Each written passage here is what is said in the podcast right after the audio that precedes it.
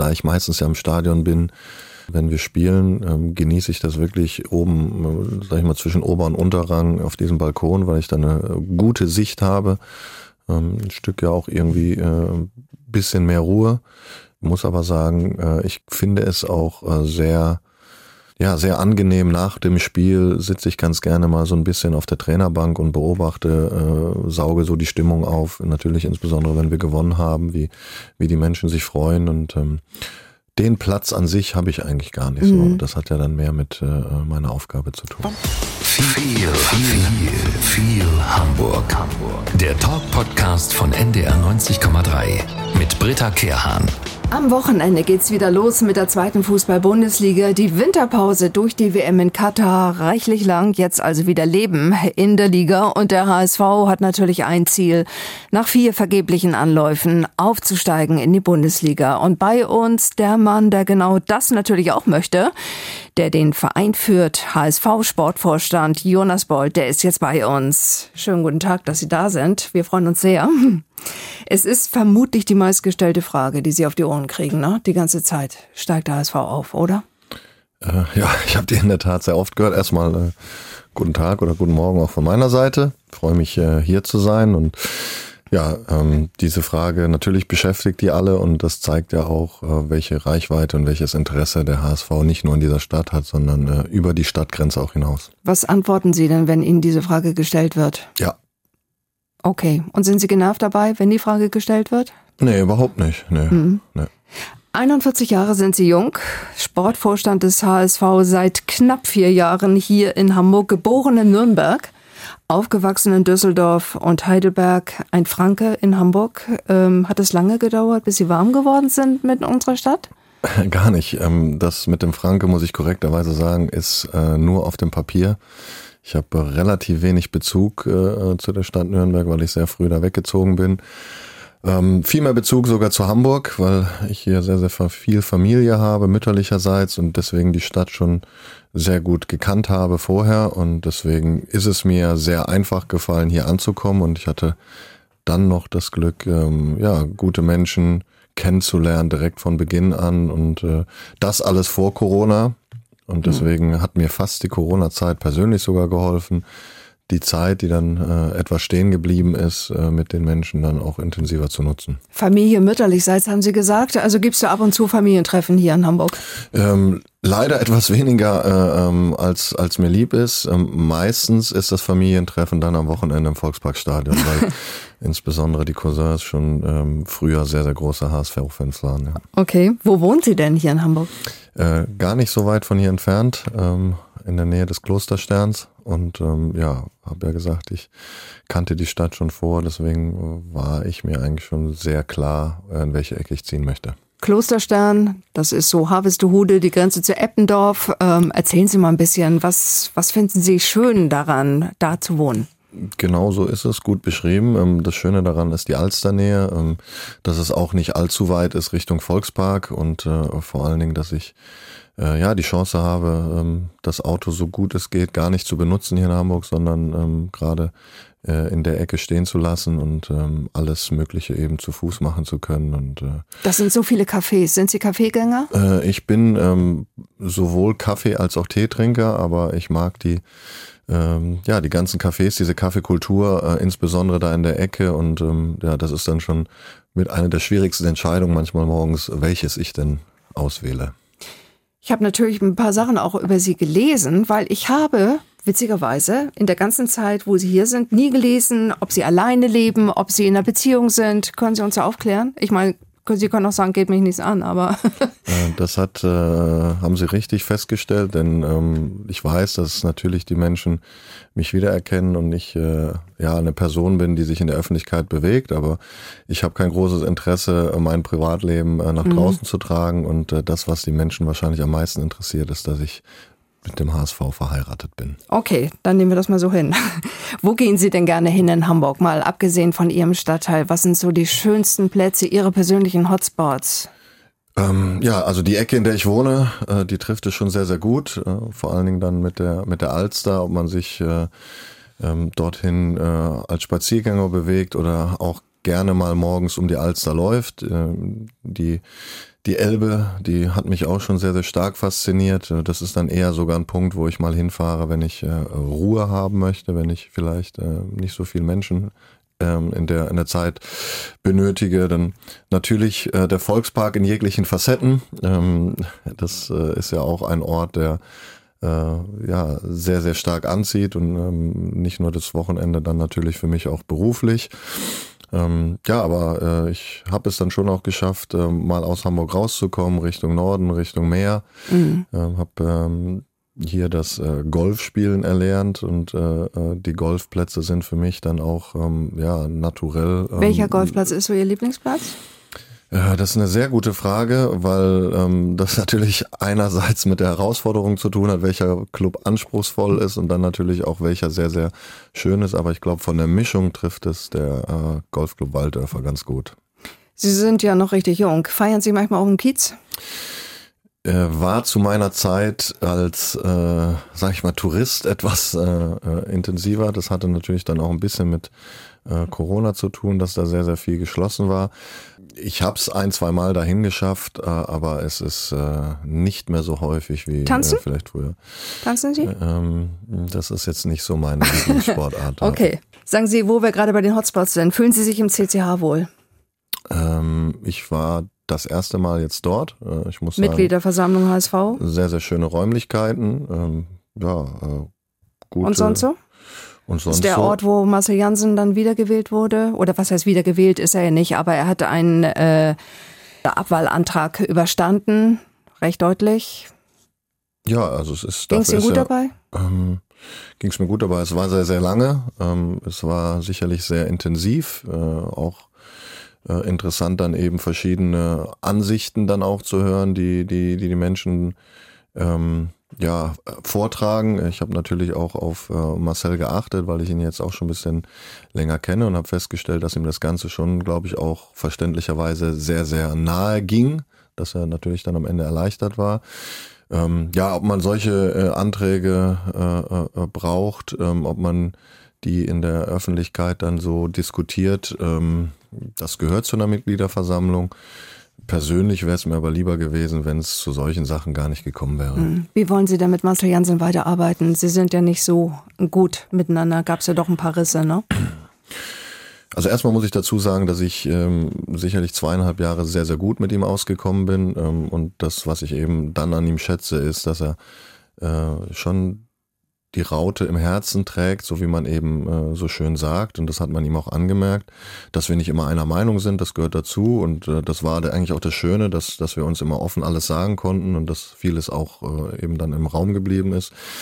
Ähm, in dem Verhältnis hat sich sicherlich etwas verändert vor ziemlich genau einem Jahr. Die, die Gründe sind, glaube ich, dafür bekannt. Ähm, ich bin kein nachtragender Mensch und äh, er hat ja gesagt, dass er ähm, ja gelernt hat, dass er äh, äh, auf Menschen zugehen will. Ich glaube, wir haben einen, wir haben einen Draht. Also erstmal dazu auch, ähm, selbst wenn ich mit jemand jetzt nicht unbedingt eng bin, äh, bin ich erstmal äh, angestellt auch als Profi und ähm, da weiß ich die Dinge eben auch einzuordnen. Aber ich habe auch nichts dagegen, äh, wenn wenn jemand Fehler gemacht hat, das tue ich ja auch, äh, die einzusehen und ähm, äh, dann Dinge eben dementsprechend anzupassen. Und das wird sich halt eben zeigen. Also, mhm. ja. Glauben Sie denn, dass die Zündschnur insgesamt kürzer geworden ist. Ich meine, Sie gehen jetzt in die Rückrunde, äh, das Ziel Aufstieg ist klar, aber es muss wahrscheinlich sportlich optimal laufen, damit auch die Zwangsehe, Zwangszusammenarbeit zwischen Ihnen und äh, Marcel Janssen stimmt, ne? Ja, es sind äh, äh, sicherlich auch andere Menschen noch da und er ist nicht alleine. Also das darf man jetzt auch äh, äh, alles nicht äh, überbewerten. Und er hat ja auch gesagt, dass Entscheidungen da wohl auch immer einheitlich getroffen getroffen werden. Ähm, ich, ich kann nur sagen, ich bin, ich bin immer offen, ich habe eine starke Meinung. Es ist bestimmt auch nicht einfach, mit mir immer zu diskutieren, aber äh, wenn jemand auf mich zugeht, äh, dann bin ich da immer gesprächsbereit. Und ähm, ja, wir hatten vor einem Dreivierteljahr eine sehr, sehr schwere Phase und äh, da habe ich äh, wenig Rückendeckung gespürt, äh, das sage ich auch ganz offen. Und trotzdem haben wir es hingeschafft, äh, hinbekommen, eben mit dem Trainerteam, mit der Geschäftsstelle, mit der Mannschaft ähm, da eine Richtung auszuwählen und das werden wir weiter tun. Äh, völlig egal, welche Kräfte von außen äh, immer auf den HSV wirken, denn das wird meiner Meinung nach immer so bleiben. Der HSV interessiert so, so viele Menschen. Äh, der ist sicher auch ein Stück Statussymbol äh, für, für die Menschen, die sich auch nicht für Fußball interessieren. Und ähm, das alles, was mit dem HSV in Verbindung gebracht wird, natürlich eine ganz andere äh, öffentliche Dimension hat. Das stellen wir äh, tagtäglich fest und äh, äh deswegen ist wichtig, dass wir uns auf Fußball konzentrieren. Ähm, dafür bin ich da, dafür äh, äh, versuche ich eben, ja, äh, alle Beteiligten ähm, zu schützen und äh, auch zu challengen. Und ja, mhm. Vielleicht gehen Sie einfach mal eintrinken zusammen, Marcel Jensen. Ein schöner Kneipenabend, ne? Manchmal hilft das. Hat schon oft geholfen. Ja. Kommen wir zu Ihnen zurück. Sie sind sehr, sehr groß. Ich glaube über zwei Meter, ne? Lang. Größe. Lang, lang, ja, lang ja. und na gut, ob sie groß sind, das sagen wir nach dem Podcast, alles klar. Aber ähm, über zwei Meter, wie genau? Ziemlich genau zwei Meter. Okay. Wie ist das eigentlich? Ist das ein gutes Gefühl, auf andere Menschen herabzugucken? Oh, das ist jetzt eine fiese Frage, weil ähm, ich das eigentlich gar nicht tue. Natürlich ja. aus der körperlichen Perspektive, ähm, aber äh, nicht, nicht inhaltlich gesehen. Ich weiß, dass es manchmal so wirkt, äh, ähm, dass ja, so bin ich aufgewachsen, dass ich äh, natürlich immer irgendwo auffalle, dass ich mich nicht mhm. verstecken kann. Das hilft natürlich dann in so einer Rolle. Aber für mich ist ganz entscheidend, ähm, wenn man zum Beispiel Kinder sieht, die ja dann noch mal ein bisschen äh, kleiner sind als ähm, ja der ausgewachsene Mensch, ähm, ja, die scheinen das nicht so wahrzunehmen, mhm. äh, sondern im Gegenteil. Und äh, das ist eigentlich für mich immer ein ganz gutes Zeichen, dass man äh, äh auf Menschen ja doch äh, nicht mhm. herabblickt. Wie ist das eigentlich in Hamburg? Hamburg für große, Men für lange Menschen, ich korrigiere mich, für lange Menschen gibt es genug Klamottenläden, werden sie fündig oder ist das schwierig? Ähm, ja, ich habe so meine äh, Herangehensweisen gefunden. Mhm. Äh, natürlich ist es häufig eher so, dass die Klamotten, die etwas länger sind, dann meistens auch etwas weiter sind. Mhm. Das ist dann äh, nicht so meine, meine Größe im wahrsten Sinne, aber ja, wie Sie sehen, äh, sitze ja. ich jetzt nicht nackt gegenüber, deswegen, äh, ja. Gut, aber Sie werden ja dann durch ihre Größe allein oft erkannt. Das heißt, wenn sie joggen um die Alster, dann auch gerne mal mit einem Hoodie, mit einem Kapuzenpullover, ne? Ähm, ja, verstecken will ich mich gar nicht, äh, tue ich auch nicht. Äh, ich trage in der Tat gerne Hoodies, aber der Bequemlichkeit halber und nicht, um mich äh, die Kapuze aufzuziehen. Ähm, ich hoffe, wenn ich laufe, dass das Tempo immer noch so vernünftig ist, ähm, äh, dass man es vielleicht im ersten Moment nicht realisiert. Aber nein, ich äh, bin, ähm, glaube ich, mit 14, 15, 16 so in, in dem Alter äh, extrem in die Länge geschossen und seitdem gehe ich damit um. Also es ist egal, ob ich in der Schule nicht da war, das ist sofort aufgefallen. hatte natürlich dann auch manchmal Vorteile, wenn du vielleicht auch mal in, in jüngeren Jahren dann in eine Disco gehen wolltest. Beim mhm. zweiten Mal hat sich der Türsteher natürlich schon als äh, Stammgast an dich erinnert. Also okay. ja, ähm, deswegen äh, ich ja ich neige mhm. nicht dazu, mich mich zu verstecken. Vielleicht nicht immer dazu, mich in den Vordergrund zu spielen und deswegen auch auf die Frage tanzen mitten auf der Tanzfläche mit zwei Meter Größe, das ist dann nicht meins. Okay. Sport. Also, Sie waren früher auch mal Hobbyfußballer im ja. Tor? Ja, zum Profi hat es nicht gereicht, auch wenn die Einstellung in der Wahrnehmung sicherlich äh, sehr, sehr professionell war. Ähm, beste Position war die des äh, Torhüters. Mhm. Ähm, da habe ich es dann eben bis in die oberen Amateurklassen geschafft und ähm, später dann, äh, als es weniger wurde, dann äh, mehr auch als Fitnessaspekt mehr im Feld. Ja. ja. HSV immer Gesprächsthema in unserer Stadt. Beim Griechen um die Ecke in den Kneipen. Sie merken das ja selber in den Cafés, auf den Straßen, die Raute so oft zu sehen. Also wenn ich durch äh, Schrebergärten, durch eine Siedlung jogge, ich sehe immer irgendwo eine HSV-Flagge. Und wenn man dann ins Stadion kommt, ich kann mich wirklich daran erinnern, dass ich manchmal stehen geblieben bin, wenn das Spiel ausverkauft ist. Früher es ist eine solche Wucht, die einen da trifft, die einem entgegenkommt. Nehmen Sie das auch so wahr? Ja, also heute natürlich anders als früher, aber ich bin ja äh, auch als äh, Gast das ein oder andere Mal im Volksparkstadion gewesen und ich muss sagen, wir haben in Deutschland ja äh, sehr, sehr gute Stadien, auch äh, eine wirklich beeindruckende Fankultur, ähm, die, die, die ja wirklich auch über die Landesgrenzen ähm, für Eindruck sorgt und die Auswärtsspiele, äh, unter anderem in Hamburg, die fand ich immer sehr, sehr unangenehm, weil es wirklich unglaublich laut war, ähm, eine, eine, hohe Identifikation mit, mit, mit der Mannschaft und dem Club da war. Und ähm, das äh, wirkt natürlich auch auf die Protagonisten auf dem Platz. Ihr Lieblingsplatz im Stadion? Mein Lieblingsplatz im Stadion. Ähm, ja, da ich meistens ja im Stadion bin, äh, wenn, wenn wir spielen, ähm, genieße ich das wirklich oben, äh, sag ich mal, zwischen Ober- und Unterrang auf diesem Balkon, weil ich da eine gute Sicht habe ähm, ein Stück ja auch irgendwie äh, bisschen mehr Ruhe. Ähm, muss aber sagen, äh, ich finde es auch äh, sehr, ja, sehr angenehm. Nach dem Spiel sitze ich ganz gerne mal so ein bisschen auf der Trainerbank und beobachte, äh, sauge so die Stimmung auf. Natürlich insbesondere, wenn wir gewonnen haben, wie, wie die Menschen sich freuen und ähm, den Platz an sich habe ich eigentlich gar nicht mhm. so. Das hat ja dann mehr mit äh, meiner Aufgabe zu tun. Wann haben Sie zuletzt auf einer Trainerbank gesessen? Ich hatte eine Saison in Leverkusen, äh, ähm, da äh, saß ich komplett mit auf der Trainerbank. Ähm, auch spannend und man nimmt das Spiel viel, viel intensiver mhm. äh, äh wahr, aber ähm, ja, ich finde, oben ist es analytischer, oben ist es etwas äh, distanzierter und mein, mein Einflussbereich während des Spiels, ähm, der hält sich auch in Grenzen, weil ich bin nicht der Trainer und dann ähm, weiß ich auch nicht, ob das dann immer so die richtige mhm. Position ist. Wenn Sie in Ihr Büro gehen im Stadion, müssen Sie zwangsweise vorbeigehen an Fotos, die schon ja ziemlich alt sind, die Erfolge des HSV zeigen, so Ende der 70er, 80er Jahre. Alle, die mit dem HSV zu tun haben, die altern ja quasi mit den Fotos und ja, es sind immer diese Erinnerungen an erfolgreiche Zeiten. Nervt das manchmal, dass Sie sagen, ach, weg mit den alten Fotos, ich will endlich mal ein neues Foto haben, wo wir einen schönen Erfolg haben?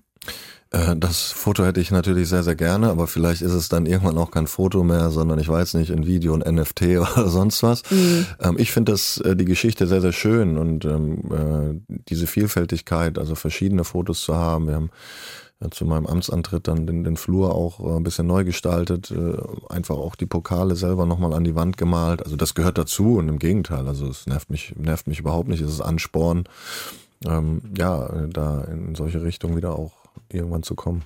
Wie sieht Ihr Büro aus? Aufgeräumt? Ja. Mhm. Sind ein ordentlicher Mensch? Ja. Mhm. Und sonst so irgendwie, was haben Sie sonst noch so da drin? Irgendwas? Ich habe eins der schönsten Fotos äh, meiner Meinung nach aus der HSV-Zeit, äh, die ähm, ich glaube, das ist Anfang der 80er gewesen, also Franz Beckenbauer ist mit drauf, Horst Rubesch, Felix Magath, Jimmy Hartwig, ähm, die etwas eleganter äh, über den Platz marschieren. Mir wurde mal gesagt, dieses äh, Foto wurde für den Playboy gemacht. Äh, das konnte ich jetzt noch nicht verifizieren, glücklicherweise die damals und nicht heute, deswegen, ja, sie sind okay. gut gekleidet, das habe ich bewusst ja. betont. Finde ich ein äh, klasse Foto, um einfach zu sehen, welche welche Menschen äh, äh, damals eben ähm, ja für den HSV gespielt haben. Ansonsten habe ich natürlich äh, einige arbeitsinhaltliche Themen äh, an der Wand äh, ähm, aufgehangen, äh, draufgemalt. Das ist so ein bisschen multifunktionaler, aber auch das ein oder andere äh, Erinnerungsstück, äh, was man in der Zeit äh, mit dabei hatte. Wir haben Fragen an Sie von ganz normalen Menschen auf den Straßen unserer Stadt. Das gehört zu unserem Podcast Viel Hamburg. Und ja, fangen wir mal an mit den Fragen an Sie. Und hier ist die Frage Nummer eins. Hallo Jonas, ich bin's, Brian aus Quickborn. Du sag mal, muss man Fan eines Vereins sein, um seinen Job da irgendwie gut zu machen, oder ist das vielleicht sogar eher hinderlich? Das ist eine super Frage. Ähm, ist ja kein Geheimnis, dass ich äh, Leverkusen-Fan war, bin, äh, zum, äh, zu der Zeit auch, als ich da gearbeitet habe. Man bekommt eine andere Distanz, weil man äh, die Dinge vielleicht nicht ganz so emotional sieht, aber ähm, ich finde, es macht sehr, sehr viel aus mit den Menschen, äh, wenn man sich für etwas begeistert und das habe ich hier beim HSV eben sehr, sehr schnell gemerkt. Also ich bin nicht HSV-Fan gewesen, ich würde mich sicher jetzt als einer bezeichnen. Ähm, und äh, dadurch, dass ich jetzt vielleicht äh, grundsätzlich auch eher einen rationaleren Blick habe, ähm, bin ich das gewohnt, die Entscheidung eben nicht äh, emotional zu treffen, sondern äh, bestmöglich mit etwas, mit etwas Abstand. Deswegen die Verbindung zu haben, äh, das, das halte ich für ganz, ganz wichtig. Also der, der Verein, der Club, der sollte einem nicht egal sein. Es sollte, man sollte sich schon bewusst sein bei allen wirtschaftlichen Entwicklungen, dass es eben kein ähm, ja, kaltes, steriles Unternehmen ist, auch wenn die Prozesse und die Strukturen ebenso sind, sondern dass äh, die, die Menschen, das Produkt, auch der, der, der Fußball, dass das ganz entscheidend ist. Deswegen ist ein schmaler Grad. Ähm, ich kann äh, heute sagen, äh, ich bin bezogen auf den HSV, bin ich beides. Mhm. Sie haben ja viel Kontakt mit Fans. So Ihr emotionalstes Erlebnis, das Sie mal hatten mit einem Fan? Ist da irgendwas, was sich da so eingebrannt hat bei Ihnen? Boah, das ist eine gute Frage. Das sind mehrere, äh, ähm, mehrere Geschichten. Ähm, man stellt fest, wenn man den Menschen begegnet, dass es eigentlich sehr, sehr stark von Respekt äh, geprägt ist, dass es, ähm, wenn man vielleicht irgendwie mal äh, äh negativ angesprochen wird, dass die Leute es eher aus der Distanz machen, entweder Social Media oder äh, irgendwie an der Ampel äh, Mittelfinger mal gezeigt haben und dann schnell wegfahren. Ähm, ich hatte zwei äh, interessante äh, Begegnungen. Einmal, es gab ja schon mal Gerüchte äh, mit mir und dem HSV, bevor ich nach Hamburg gekommen bin. Ähm, da war ich im Skiurlaub und habe eine Gruppe HSV-Fans getroffen, die mich anhand eines Artikels äh, erkannt haben. Also ich war damals jahrelang in Leverkusen, das hatte ich so nicht erlebt. Also diese Wucht äh, sehr, sehr früh erlebt, was den Bezug zum HSV mhm. ähm, angeht. Und dann hatte ich äh, in jüngster Vergangenheit mal eine Begegnung ähm, in einem äh, Stadtteil hier in Hamburg der äh, ja auch sehr, sehr gute äh, Restaurants und äh, Bars hat und bin da auf den Geburtstag eingeladen, eingeladen gewesen und wurde dann angesprochen, dass ich mich in diesem Stadtteil nicht aufhalten dürfe. Ähm, daraufhin habe ich gesagt, ah, ich bin ein Mensch, ich kann mich äh, St. Pauli? Äh, ja, ich kann mich äh, aufhalten, wo ich möchte, dass ich natürlich weiß, äh, dass ich mich jetzt nicht irgendwie ähm, nach einem Derby äh, oder auch nach einem HSV-Sieg oder sonst was da provokant hinstelle, sondern ähm, einen, einen Geburtstag eines Freundes da genossen habe. Ähm, und in diesem Dialog äh, hat der äh, Gegenüber das eigentlich auch sehr, sehr gut verstanden. Mhm. Ähm, äh, und das fand ich ganz angenehm, dass ich verstehe, die Rivalität, die gehört dazu, das finde ich super. Ähm, aber dass man dann schon auch ein Stück unterscheiden muss von ja. Mensch und Funktion. Wir haben noch eine Frage, Frage Nummer zwei. Hallo Jonas, ich bin Alea aus Barmbek Süd ähm, und ich habe die Frage, kannst du Holzhacken, Feuer machen und diesen ganzen Männerkram wie Reifen wechseln oder Fahrrad reparieren? Okay, das Fahrrad reparieren ähm, schwierig, weil ich fahre sehr wenig Fahrrad. Ich habe es in der Tat mal geschafft, äh, eine gesprungene Kette wieder drauf zu kriegen. Reifenwechsel habe ich früher immer machen müssen, ähm, also das funktioniert. Ähm, Holzhacken geht auch, gehört nicht zu meinen Lieblingsaufgaben. Glücklicherweise habe ich jetzt keinen Kamin, deswegen äh, komme ich drum herum. Und äh, das letzte Thema war. Feuer machen. Ja, Feuer machen. Äh, ich, da ich keinen Kamin habe, brauche ich Feuer relativ selten. Interessanterweise habe ich letztes Jahr mal ähm, äh, auf Mallorca äh, jemand kennengelernt, äh, der mir das mal gezeigt hat. Ähm, mhm. Und wir haben es in der Tat hinbekommen.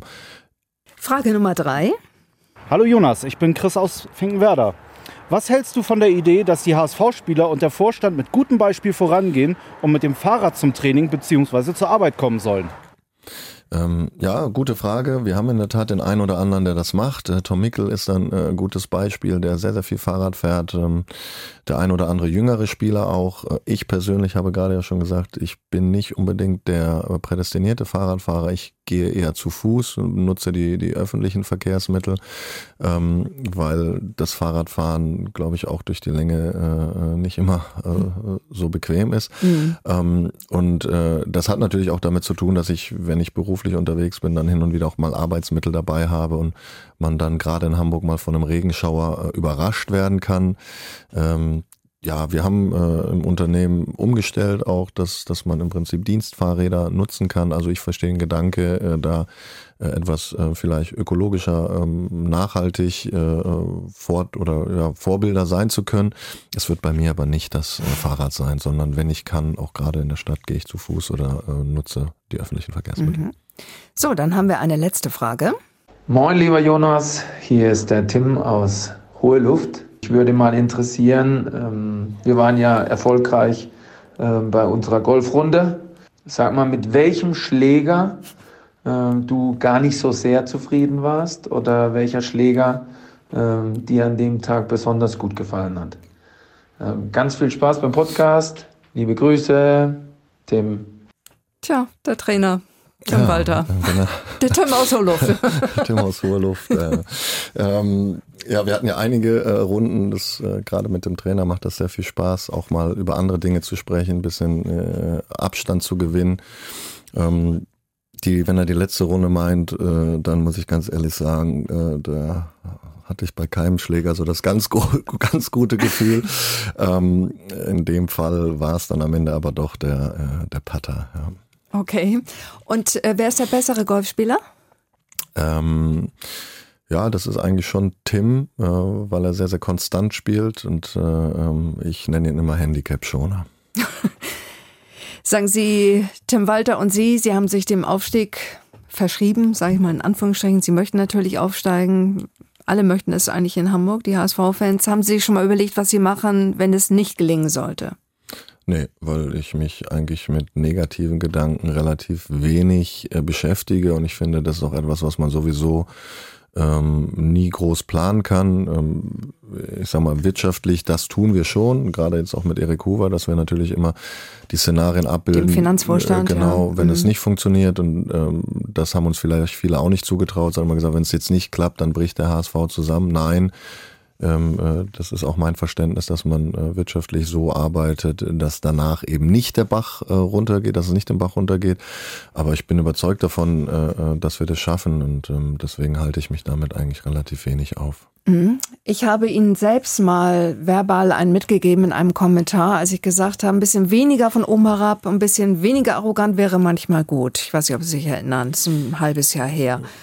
Und ähm, es ist so, dass sie doch von einigen manchmal so empfunden werden. Können Sie dazu mal was sagen und das vielleicht sogar richtigstellen für sich? Oder, ähm, oder stehen Sie dazu? Das kann ja auch sein. Äh, das ist, ein, so ein schmaler Grad. Also mhm. ich kann es verstehen, ähm, weil äh, ich mich damit beschäftigt habe, durch die äh, Körpergröße ähm, und vielleicht auch durch meine etwas ruhigere Art äh, wirkt das sehr, sehr schnell. Ähm, in der Tat ist es auch so, dass ich es vielleicht unbewusst auch manchmal eingesetzt habe, weil man eben nicht das Interesse hat, äh, jedem ganz offen gegenüberzustehen. Aber ähm, ich habe äh, mich, dadurch, dass ich mich damit auseinandergesetzt habe, glaube ich, ähm, nicht mehr ganz so viele, die das behaupten, weil mhm. äh, ich ja schon schon Verständnis dafür habe, wenn wenn das so wirkt oder wenn es so ist und äh, mich da definitiv verbessert habe. Ja. Mhm. Macht der HSV empfindlich? Ähm, in gewissen Momenten auf jeden Fall. Vor allen Dingen, wenn das Spiel läuft, äh, sage ich mal, wenn der emotionale Ausschlag äh, äh, ganz oben ist. Aber das sage ich ja, das ist ja eben die Aufgabe von mir, die Dinge ähm, möglichst rational zu bewerten und nicht äh, sich emotional zu sehr verleiten zu lassen. Mhm. Beste Freunde im Fußball. Gibt's sowas? Ja, das gibt es schon. Ähm, ich äh, äh habe jetzt gerade wieder zum Geburtstag festgestellt oder zur Vertragsverlängerung, wer sich da alles meldet und äh, wer sich wie auch meldet. Ähm, es ist natürlich kein Geheimnis, dass insbesondere lange äh, Wegbegleiter wie Michael Reschke oder Rudi Völler äh, heute ähm, ja nicht nur gute Ratgeber sind, sondern in der Tat äh, in der Tat Freunde. Aber ja, es ist schön zu sehen, ähm, wenn sich Menschen dann äh, melden, wenn wenn es ihnen ja gut geht und nicht nur, wenn sie Unterstützung brauchen. Und da gibt es einige und äh, den Austausch, den pflege ich halt auch von meiner Seite eigentlich sehr intensiv. Mhm. Ja. Der Rudi Völler, ähm, den kennen Sie durch Leverkusener Zeiten natürlich. Sie haben ja lange für den Verein mhm. gearbeitet, mhm. unter Rudi Völler oder neben Rudi Völler. Ähm, der geht jetzt zum DFB. Ähm, könnte das auch ein Weg sein für Sie? Ähm, ja, ich würde ich nicht ausschließen. Aktuell kommt das für mich eher nicht in Frage, weil ich einfach viel zu ja, intensiv mich mit dem HSV beschäftige. Ähm, ja, es ist halt eine andere Arbeit, äh, sag ich mal, dieses, dieses nahe dabei sein am Wochenende, das Spiel zu haben, das ist schon was Besonderes im Positiven wie im Negativen. Also äh, wenn man eine Siegesserie hat, ist das super, dann saugt man das auf. Wenn es nicht so läuft, dann kann das auch sehr, sehr anstrengend sein. Das ist dann beim Verband vielleicht anders. Da hast du ein, sage ich mal, etwas ruhigeres Arbeiten, aber wenn dann ein Turnier ansteht, äh, dann ist natürlich der, äh, der Augenmerk und äh, der Druck äh, noch um ein Vielfaches höher. Zu Ihnen selbst, Ihr Vater, ich glaube, zu dem haben Sie einen engen Draht, ne? Der hat mal gesagt, ähm, Sie sind ja aufgewachsen mit drei Geschwistern, vier Kinder, glaube ich. Korrekt. Dass Sie früher immer Musik gemacht haben. Jeder hat ein Instrument gespielt und es war laut. Und jeder wollte am lautesten sein. Nur Sie, der Jonas, der war ruhig. Der wollte sich dann auf seine stille Art durchsetzen. Ist das so?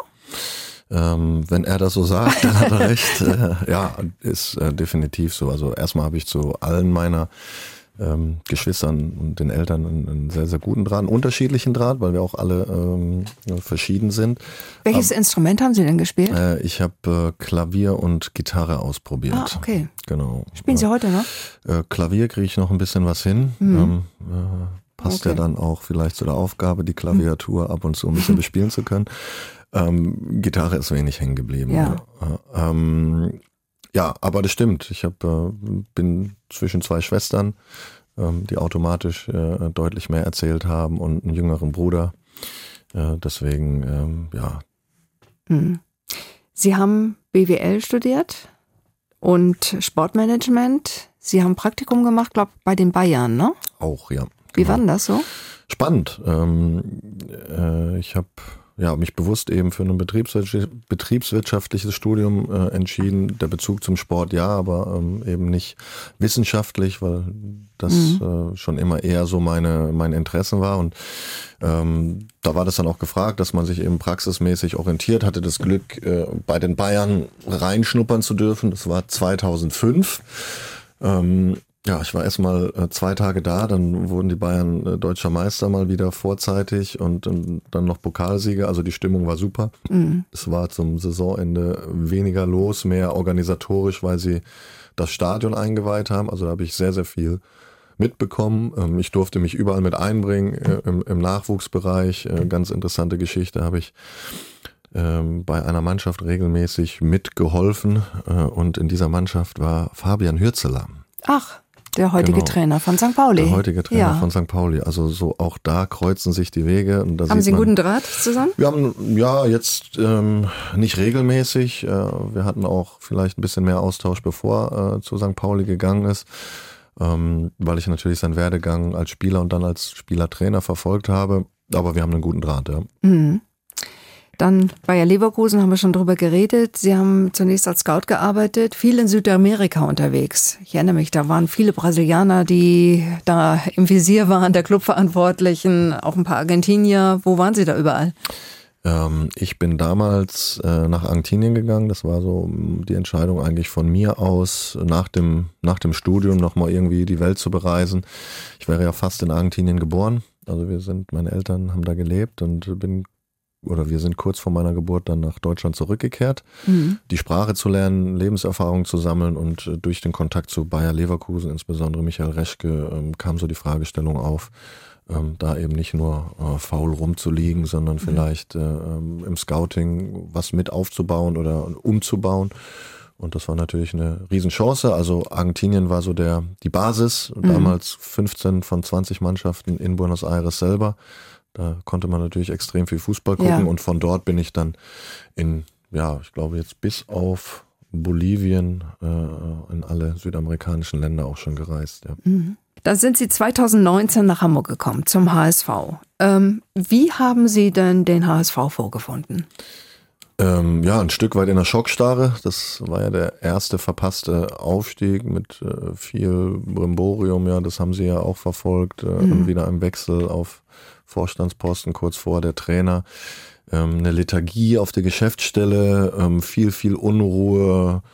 Ähm, ja, natürlich hat man das so ein bisschen auch beobachtet aus der Ferne, aber das Innenleben lernt man natürlich äh, auch heute noch äh, mhm. immer erst vor Ort kennen. Ja. Der HSV war ja viele Jahre lang immer ein Lästerobjekt, ne? Haben Sie auch mitgekriegt? Habe ich auch mitgekriegt. Ja, haben Sie auch mal gelästert früher?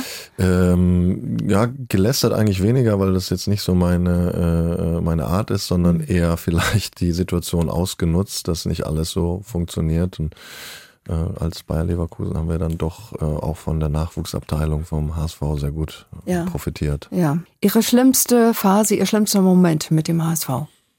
Gute Frage. Vielleicht gar nicht so lange her.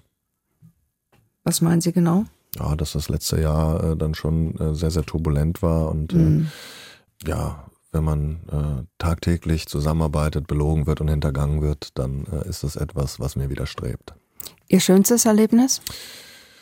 Viele Spiele mit dem HSV, Ähm, insbesondere so ein Spiel wie, wie in Berlin, das, das Relegationsspiel, ähm, ja, auch das Tor von, von Jatta gegen Hannover oder wenn wir bei Hannover sind, äh, beide Tore muss man sagen. Ich glaube einmal der Ausgleich von Poyan Palo, einmal jetzt jüngst äh, äh, Königsdörfer mit dem Solo über den Platz und man sieht die 18.000 Hamburger, die so langsam aufstehen und auf einmal ja das halbe Stadion völlig in Ekstase ist.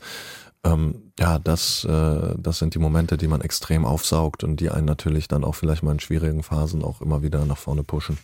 Haben Sie irgendwann mal gedacht, äh, gab es Minuten, wo Sie gedacht haben, jetzt ist der HSV am Ende, jetzt ist er tot, der Verein?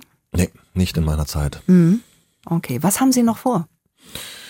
Was habe ich noch vor? Äh, eigentlich äh, diesen Weg, den die Menschen so langsam wahrnehmen, mit äh, ähm, ja einer einer Idee, einer Strategie, ähm, für Identifikation zu sorgen. Ich glaube, im, im Fußball generell, auch außerhalb von Hamburg, sind, ist dieses Fragezeichen sehr, sehr groß, auch berechtigt sehr groß. Wir reden über natürlich ein ähm, Wirtschaftsunternehmen, aber man muss aufpassen, dass man den Bogen nicht überspannt. Und äh, da bin ich eben auch sehr, sehr kritisch, was andere Dinge angeht und finde das schön zu sehen, dass wir bei allen Ambitionen, die wir haben ähm, und äh, die ich auch definitiv äh, möchte und vorleben möchte, trotzdem eine Nähe zur, zur Basis haben und diese Identifikation von Spielidee, von, von Mut, Stolz, Werten ähm, auch übertragen können. Und ich denke, das ist auch etwas, was in Deutschland ein besonderes Merkmal ist, wo viele Leute äh, auch aus dem Ausland stark drauf gucken und wo man eben gucken muss, nicht nur in Hamburg, sondern im deutschen Fußball, wie schafft man das, äh, konkurrenzfähig zu bleiben, aber trotzdem vielleicht so ein Stück äh, äh, ähm, ja, Alleinstellungsmerkmal auch als Liga zu haben, mhm. dass man die Menschen dabei nicht verliert. Und damit sage ich, Sie haben es angesprochen, wir haben eine sehr, sehr alte Fanbase, die, die, die traditionell ist, die, die viel Erfolg erlebt hat. Ähm, wir haben die aktuelle Fanbase, aber wir haben natürlich auch Menschen, die nachkommen, die wieder andere Interessen ja. haben und die müssen wir mitnehmen auf der Reise und die kann man natürlich auch ein Stück begeistern, ähm, äh, indem man ihren Weg geht, äh, ähm, äh, ihre Interessen verfolgt, ohne die Basis und die Tradition dabei zu verlieren. Zu Beginn des Podcasts haben Sie gesagt, der HSV steigt auf. Was sagen Sie zum Ende des Podcasts? Immer noch. Immer noch. Das ja. ist doch ein Wort. Letzte Frage an Sie, kriegt jeder Gast. Wenn Sie König von Hamburg wären, würden Sie was machen und befehlen? Oh, das ist äh, äh eine gute Frage, ähm, weil ich glaube, dass äh, ähm, ja diese Monarchie heute nicht mehr ganz so funktioniert.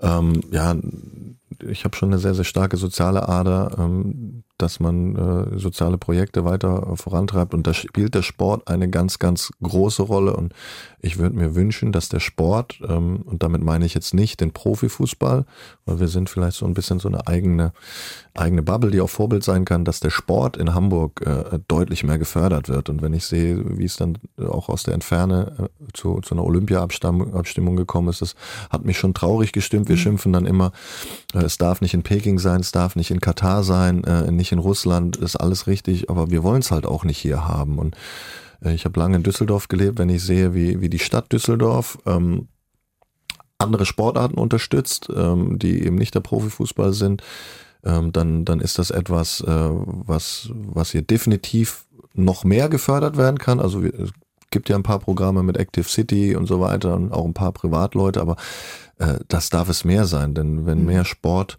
und auch wenn mehr Leistungssport äh, in anderen Bereichen auch gefördert wird, tut das einfach ähm, dem ja, dem sozialen Umfeld einfach gut. Äh, denn Sport ist einfach ein, ein, ein, wichtiges Mittel, um Menschen zusammenzubringen, um Ambitionen zu pflegen, um vielleicht auch andere Sachen zu verhindern, die man alternativ dann macht.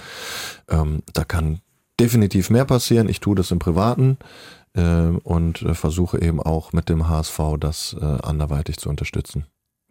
Jonas Bold, heute bei uns im Podcast Viel Hamburg. Vielen Dank, dass Sie da waren. Hat ganz großen Spaß gemacht, mit Sehr Ihnen gerne. zu reden. Wir ja. wünschen Ihnen und dem HSV, ja, dass es klappt im Mai.